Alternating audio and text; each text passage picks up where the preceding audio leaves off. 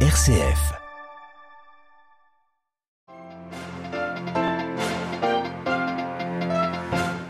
C'est une première. Xi Jinping et Joe Biden se sont finalement rencontrés à Bali, en Indonésie, en marge du G20. Les deux puissances rivales disent vouloir éviter un conflit, aller dans la bonne direction. On y revient dès le début de ce journal.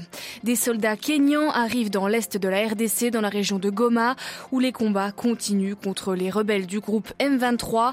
Des pourparlers doivent se tenir la semaine prochaine à Nairobi. Dans ce journal également, on votait hier en Slovénie pour élire le président et c'est Natacha Pirtz-Moussard qui a été élue. Pour la première fois, une femme accède à cette fonction suprême. Enfin, le pape François encourage le volontariat international. Dans ce contexte mondial, cet engagement pour protéger la dignité humaine est précieux, a-t-il dit, louant le travail des bénévoles pour tisser la paix et construire la charité. Radio Vatican, le journal, Marine Henriot. Bonjour, c'était une photo attendue, celle de Joe Biden et Xi Jinping côte à côte, se serrant la main avant le début demain du sommet du G20 à Bali. Les présidents américains et chinois à la tête des deux premières puissances mondiales se sont rencontrés il y a quelques heures pour la première fois depuis que Joe Biden est à la Maison Blanche. En l'absence de Vladimir Poutine, leur homologue russe, c'est la rencontre la plus scrutée de ce sommet, Xavier Sartre. En effet, Marine, ces sommets sont le plus souvent attendus pour les symboles transmettent et la rencontre bilatérale entre Xi Jinping et Joe Biden est l'un d'eux. Les motifs de tension et de désaccord sont nombreux et profonds, voire les deux hommes les plus puissants de la planète se serraient longuement la main, tout sourire avec Joe Biden qui passe son bras autour de son homologue. C'est un message envoyé à tout le monde, un message confirmé par la déclaration du président américain. En tant que leader de nos deux nations, a-t-il dit, nous partageons la responsabilité de montrer que la Chine et les États-Unis peuvent gérer leurs différences, empêcher que la compétition tourne conflit et trouver des moyens de travailler ensemble sur des sujets mondiaux urgents qui requièrent notre coopération mutuelle. Exemple, le changement climatique, l'insécurité alimentaire. Le président chinois, pour sa part, a déclaré que les deux dirigeants euh, devenaient, devaient trouver la bonne direction pour que leur relation bilatérale aille de l'avant et s'élève. Le monde s'y attend, a-t-il reconnu. Rien pour l'instant n'a filtré de leur conversation privée devant la bonne volonté affichée devant les caméras. Il y a cependant les sujets qui fâchent. Taïwan, la Corée du Nord et l'Ukraine. Une chose est sûre, Marine, aucune des deux parties n'a intérêt pour le moment à faire monter la tension ou à isoler l'autre. Merci Xavier Sartre. Et les discussions du G20 commenceront donc officiellement demain. Et l'Afrique du Sud, elle, est africaine et siège dans ce club très fermé. Il est important que la voix collective soit représenté à cette tribune, a déclaré hier le porte-parole du gouvernement sud-africain. La COP27 entre elle ce lundi dans sa deuxième semaine. Les divisions entre pays riches et pays du Sud se font de plus en plus profondes à Sharm el et malgré les négociations, les promesses de financement pour les victimes du changement climatique n'arrivent pas. Et à noter cette ouverture d'une enquête des Nations Unies après une plainte de la délégation allemande à la COP. Les envoyés de Berlin se disent surveillés, beaucoup moins à l'aise que lors des COP précédentes. De nombreux militants des droits de l'homme dénoncent des interrogatoires et des filatures. Et enfin, toujours au sujet des droits de l'homme en Égypte, le détenu politique égypto-britannique Alaa Abdel Fattah indique qu'il va bien. Dans une lettre envoyée à sa famille, il a recommencé à boire depuis samedi. L'icône de la révolution de 2011 contre Hosni Moubarak est en grève de la faim depuis le 2 avril. L'état d'urgence décrété pour un mois au Darfour après la mort de 24 personnes dans un conflit tribal la semaine dernière, des combats entre des tribus arabes à balles réelles qui continuaient encore hier soir. Des maisons ont été incendiées et la situation est hors de contrôle malgré l'envoi de soldats selon les autorités locales. Des pourparlers sur la situation dans l'est de la RDC doivent débuter la semaine prochaine à Nairobi au Kenya. Sur place, dans la région de Goma, les violences continuent depuis qu'une ancienne rébellion Tutsi, le M23, a repris les armes à la fin de l'année dernière. Des violences qui suscitent un regain de tension entre Kinshasa et Kigali, accusé par la RDC de se tenir ce groupe rebelle du M23. Alors une force régionale se déploie pour faire revenir le calme dans la région. Ce week-end, une centaine de soldats kenyans sont arrivés à Goma. Sur place, Augustin Mossangué. En tout, ils seront un peu plus de 900 qui viendront aider l'armée congolaise à combattre des groupes armés, notamment le M23, qui occupe plusieurs localités, dont le chef-lieu du territoire de Rutshuru, au nord de Goma. La mission de l'armée kenyane est axée sur quatre points permettre un déploiement de l'aide humanitaire dans la zone sous occupation de rebelles, assister l'armée congolaise dans sa lutte contre les groupes armés, notamment le M23, et tenter de désarmer et démobiliser ces rebelles.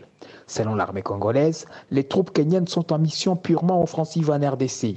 C'est en juin dernier que les chefs d'État de l'Afrique de l'Est avaient décidé de la création de cette force pour éradiquer les groupes armés à l'est de la RDC.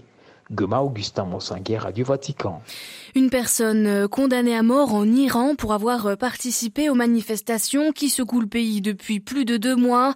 L'autorité judiciaire de la République islamique a donné cette information sans préciser ni l'âge ni l'identité du condamné à mort.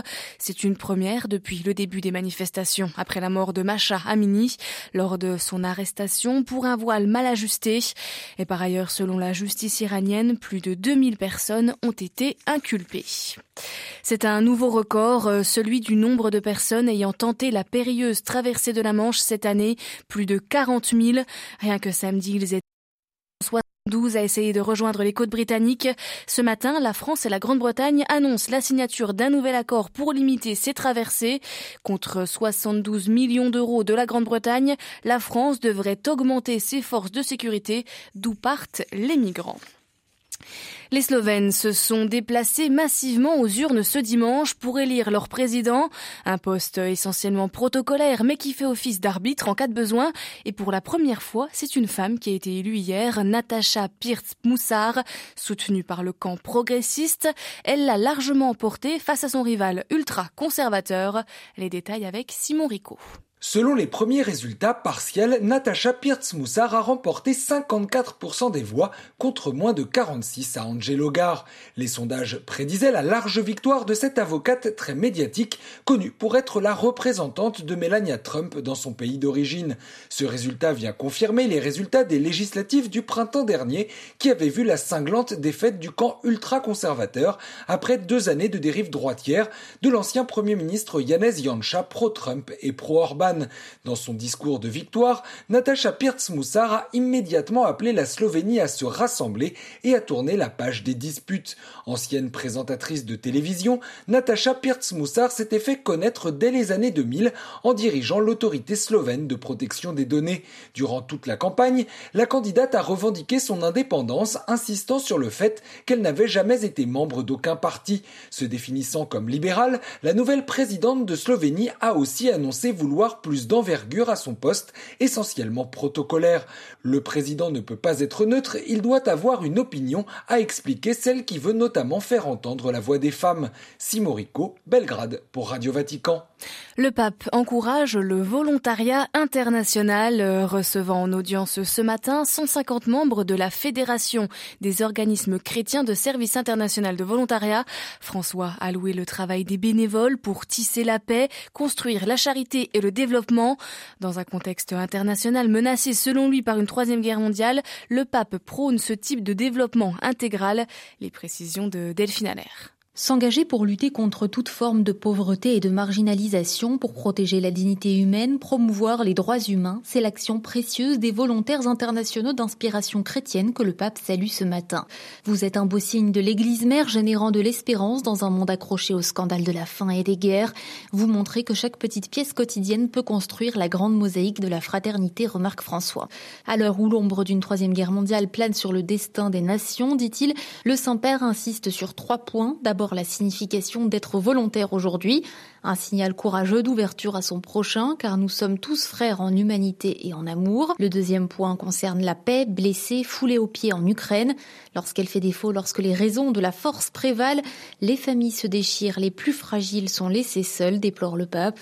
Troisième point, le développement, condition de base pour une vie digne, pour répondre aux drames comme la migration forcée due aux guerres, à la fin aux persécutions ou au changement climatique. Le développement de chaque pays compte, assure François. Delphine Allaire et ses informations comme toute l'actualité du Vatican, du pape François et de l'Église dans le monde sont à retrouver sur notre site internet www.vaticannews.va. Le prochain retour de l'information, c'est tout à l'heure à partir de 18h. Je vous souhaite à toutes et à tous une très bonne après-midi.